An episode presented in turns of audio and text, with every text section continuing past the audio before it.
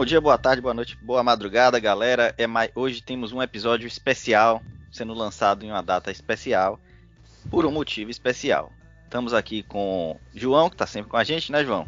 E aí, pessoal, beleza? João Carlos aqui, o brother vinhateiro e cervejeiro. E também com o Ivan, que já foi nosso convidado de um episódio muito ouvido e muito elogiado, e está aqui de novo, né, Ivan?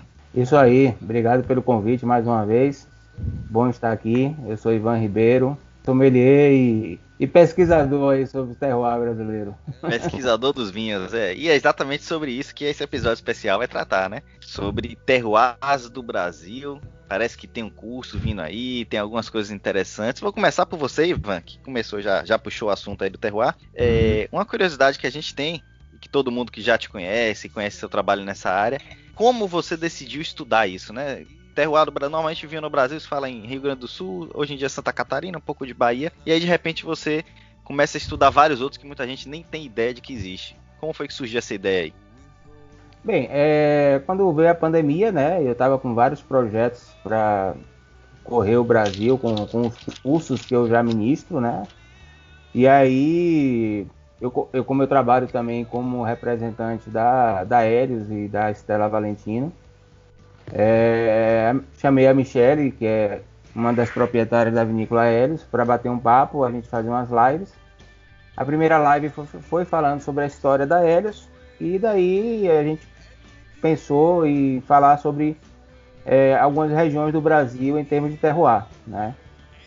E junto com isso veio a conexão. Eu conheci vocês no final do ano passado. Aí veio a Vinícola Recovex. Aí você começa a pesquisar um pouco mais sobre Morro de São Paulo, sobre é, terroirs da Bahia, outras regiões que tem na Bahia. Morro de Chapéu, É, Morro, Morro, Morro de São Paulo a gente não chegou lá ainda não, só para descansar. é que é tanta pressão que a gente tá pensando já na praia, né? Todo mundo sonhando com a reabertura das praias. É, em breve, em breve. Mas aí eu comecei a criar gosto porque quando a gente fala de Brasil, muita gente conhece os vinhos brasileiros de pouco tempo para cá, né?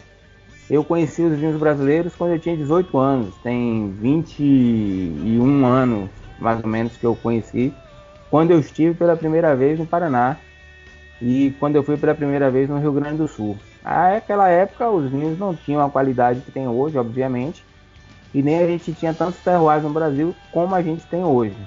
E de lá para cá eu sempre busquei conhecer algumas coisas diferentes que sempre estão aparecendo no mercado, né? E durante o curso eu tive a oportunidade de conhecer o, o trabalho lá da, da Vinhas, do, Vinhas do Morro, né? De Morro Chapéu.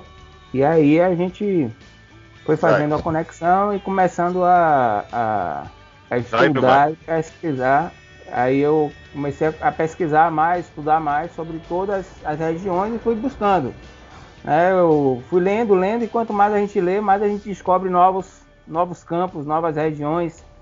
E aí você vai indo mais a fundo e vai descobrindo produções de vinhos mais interessantes, outros terroirs novos e tem muita coisa ainda no Brasil acontecendo.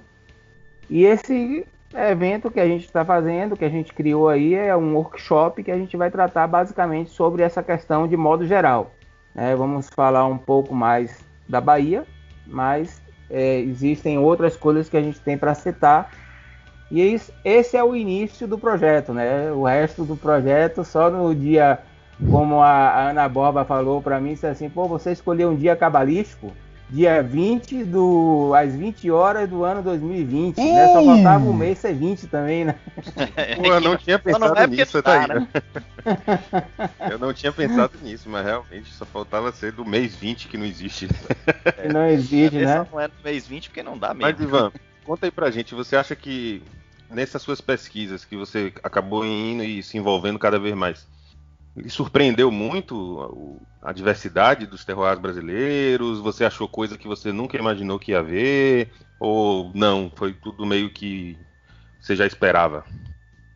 A gente, a gente sabe que muita coisa está é, tá tendo muito avanço tecnológico em termos da, da área de vinificação em si, né? Então, uma das coisas fundamentais para esses novos terroirs foi a técnica desenvolvida pelo Murilo Regina, que é a dupla poda, que tornou-se possível é, ter produção de vinhos em locais onde não se imaginava produzir vinhos de qualidade como se tem produzido em alguns desses novos terroirs. E a dupla poda realmente abrange uma grande área do que a gente vai falar no dia 20. Tem muita coisa interessante, muita coisa acontecendo. É, se pensam que é só a Sirra que está na dupla poda, não é. Existem várias outras castas. E também a gente vai falar sobre um pouco sobre dupla poda nesse evento do dia 20, sobre as técnicas de como ela funciona, qual a diferença dela para poda, que inclusive eu falei um pouco disso na última live que eu fiz com a Michelle nessa semana agora, que a gente falou sobre poda e dupla poda, quais as diferenças.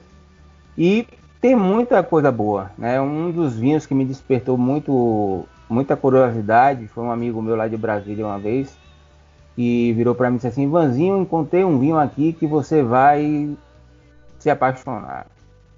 E ele mandou duas garrafas para mim do Intrépido Sirra lá da Serra dos Pirineus, safra 2012. E como o Manuel Beato já falou sobre esse vinho também, ele disse que é um vinho para se beber de joelhos e rezando.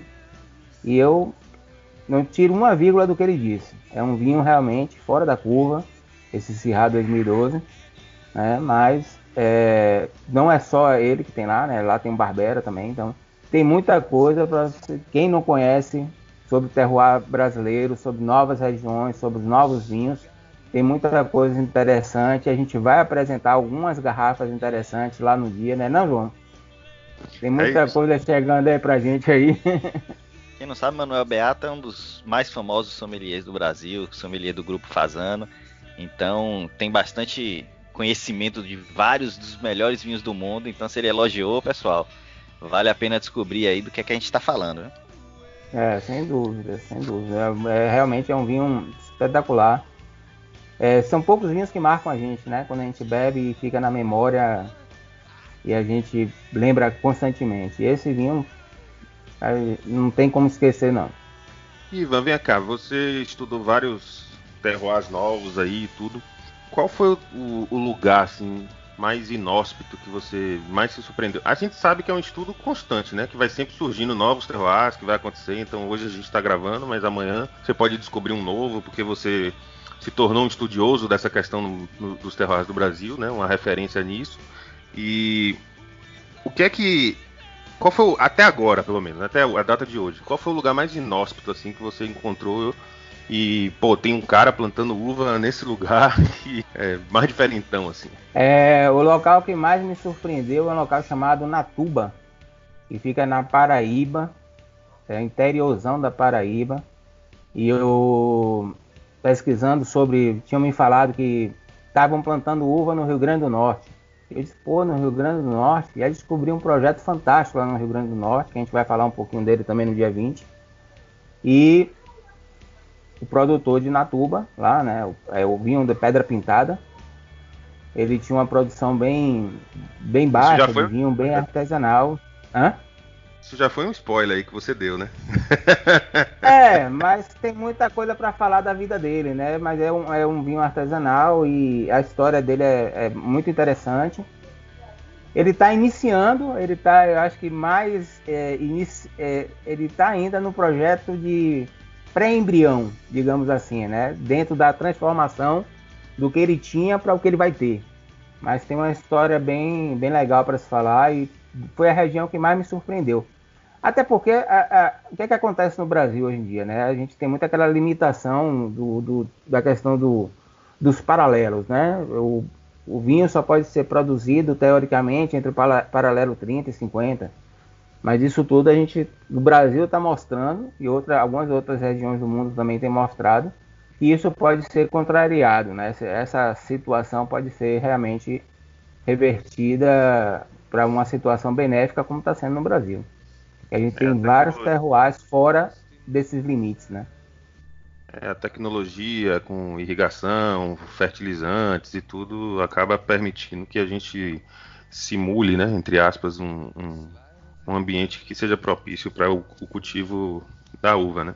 E eu acho claro, que o mais interessante, Ivan, não sei se você concorda comigo, mas faça seus comentários sobre isso. Eu acho que o mais interessante é que esses novos terroirs trazem novos perfis de vinhos completamente diferentes, é, alguns até meio inusitados, eu diria, que você vou dar só um exemplo assim, né? Você pegar um Cabernet Sauvignon ou um Syrah de uma região é, que você não está acostumado, tem um Pinot Noir, por exemplo, e vinha um perfil completamente diferente do que está nos livros, né? Do que a gente estuda nas, nas, nas escolas e tal. Então você diz, pô, um Pinot Noir tem do corpo leve e tal, e de repente você pega um Pinot Noir mais encorpado, com um corpo médio. Eu tenho percebido muito isso nos, nos vinhos que eu degustei desses novos terroirs, o que eu acho fantástico. Não sei se você concorda, se tem alguma coisa aí a dizer.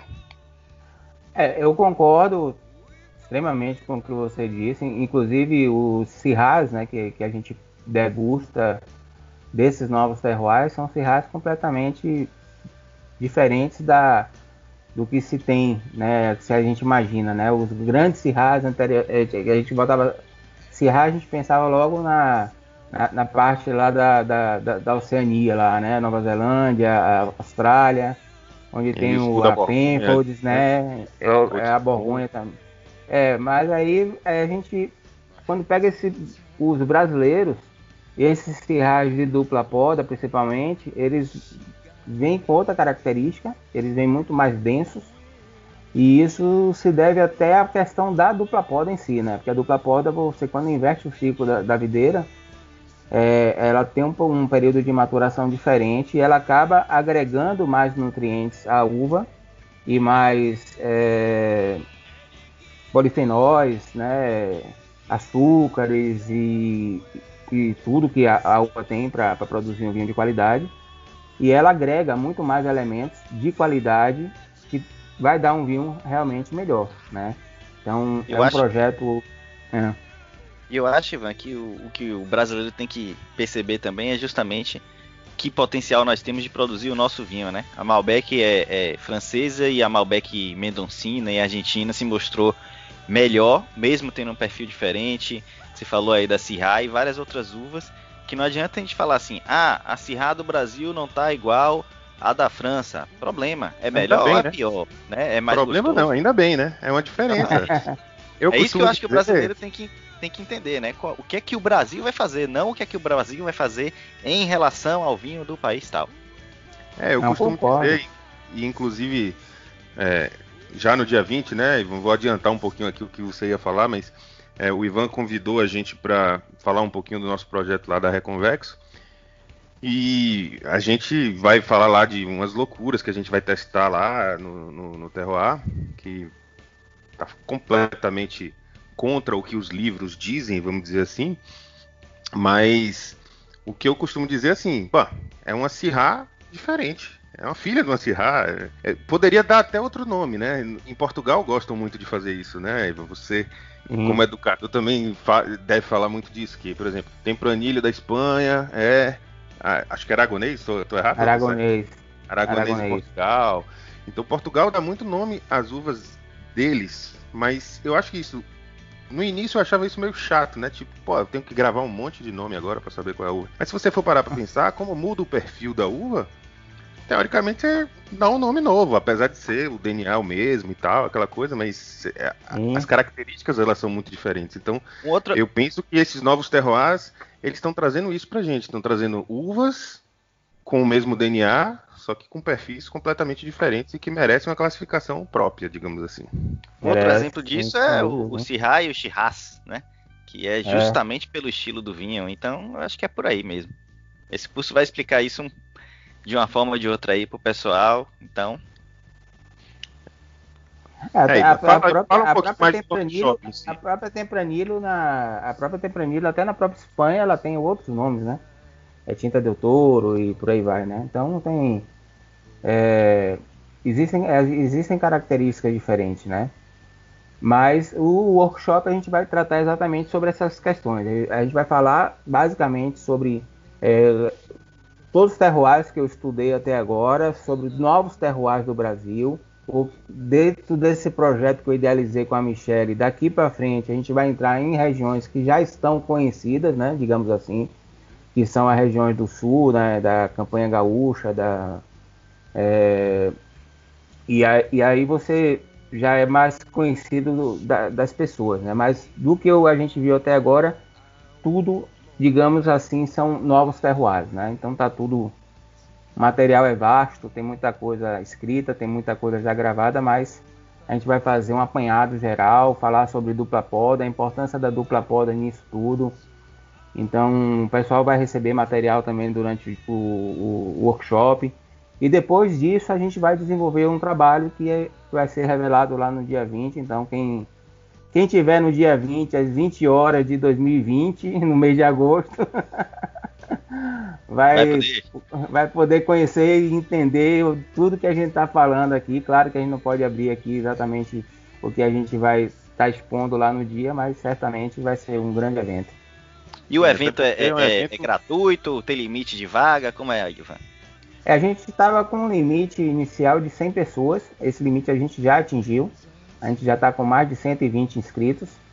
E a gente ampliou o, o limite para 250, não foi, João? Isso, exatamente. Para 250 pessoas.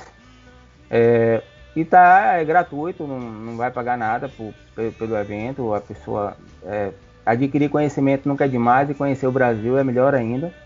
E essa, essa foi a minha intenção também dentro da pandemia, a gente mostrar o Brasil que as pessoas não conhecem e mostrar que a gente tem muita coisa boa dentro do Brasil, tem muita região interessante, paisagens fantásticas, é, locais maravilhosos e vinhos excepcionais, né? Que o Brasil precisa conhecer.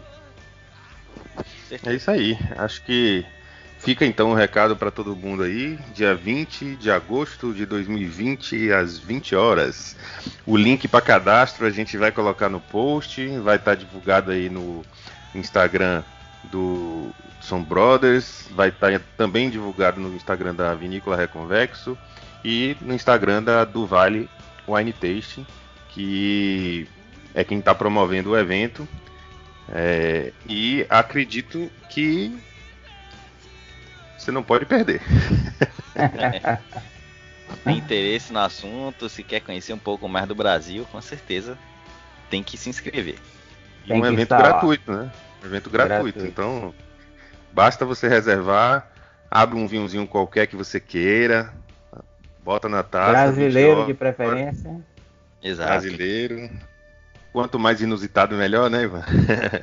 Mas eu acredito que lá no workshop é que o pessoal vai conhecer essas, esses, esses terroirs e aí vão ter a oportunidade, inclusive, de conhecer vinhos, vinícolas e tudo mais que depois vão poder buscar para poder degustar esses vinhos e fazer essas diferenças, né, de, de, de características do, dos vinhos, a depender do terroir. É uma coisa curiosa, assim, só para finalizar, que a gente, no mundo do vinho, a gente fala demais de terroir, e quem não está envolvido no mundo do vinho acha meio frescura isso às vezes, né? Ah, que negócio de terroir. Mas acho que no Brasil, como a gente é continental, você pega três cirrais de, de, de, diferentes regiões e botar na mesma mesa, na mesma hora, você vai dizer que é completamente. São uvas diferentes, são vinhos completamente diferentes. Ah. Então, Tá. Chega a ser um é. desafio ao ensino tradicional do vinho, né? Porque você vai dar a característica de Syrah e de repente em um país só você vai ter três Syrahs totalmente diferentes e vai ser difícil identificar. Quebra, é, quebra é, fronteiras e vou, os W7 eu... e os ISG da vida que se atualizem quanto a isso, né, Ivan? É, Porque... se atualizem introduzindo o estudo do, do, do terroir brasileiro, né? Porque eu acho Exato, que o Brasil tem tem se destacado no mundo com várias premiações. Hoje mesmo parece que foi premiado um vinho da, da Miolo, né? Com o Tempranillo é, reserva, reserva ganhou medalha de ouro na França. Então, quer dizer, não era, antes eram só os espumantes que estavam ganhando lá, né? Agora a gente está ganhando também com os vinhos tranquilos. Então, vamos buscar também que isso seja introduzido, né? Parece que a, a, a W7I já, já tem alguma parte de estudo do, do a parte do, do, do diploma com, com o terroir brasileiro, mas a, a ISG ainda não, não vi nada nesse sentido, não. É, mas o W7, se eu não me engano, ele cita somente a Serra Gaúcha, tá? Então tá faltando estudar um pouquinho mais o terroir brasileiro como um, todo, que é o que a gente vai ver no workshop no dia 20. E de graça. Então, de graça. aproveitem, pessoal. Clica no link aí no post que vai estar de cadastro. Se cadastre, vocês é, vão receber depois me corrija se eu estiver errado, viu? Mas vão receber um link mais um dia próximo do evento, onde vai ter todas as instruções para vocês acessarem a sala no dia. E acho que vai ser um, um momento bem especial. Sem dúvida alguma. Aguardamos todos lá. corram que com certeza as 250 vagas vão, vão lotar e vai ser fantástico, vai ser uma noite maravilhosa. E muitos brindes e muito conhecimento.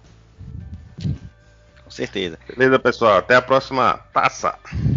Valeu, a próxima gente. taça é até o dia 20 do 20 do 20 do 20.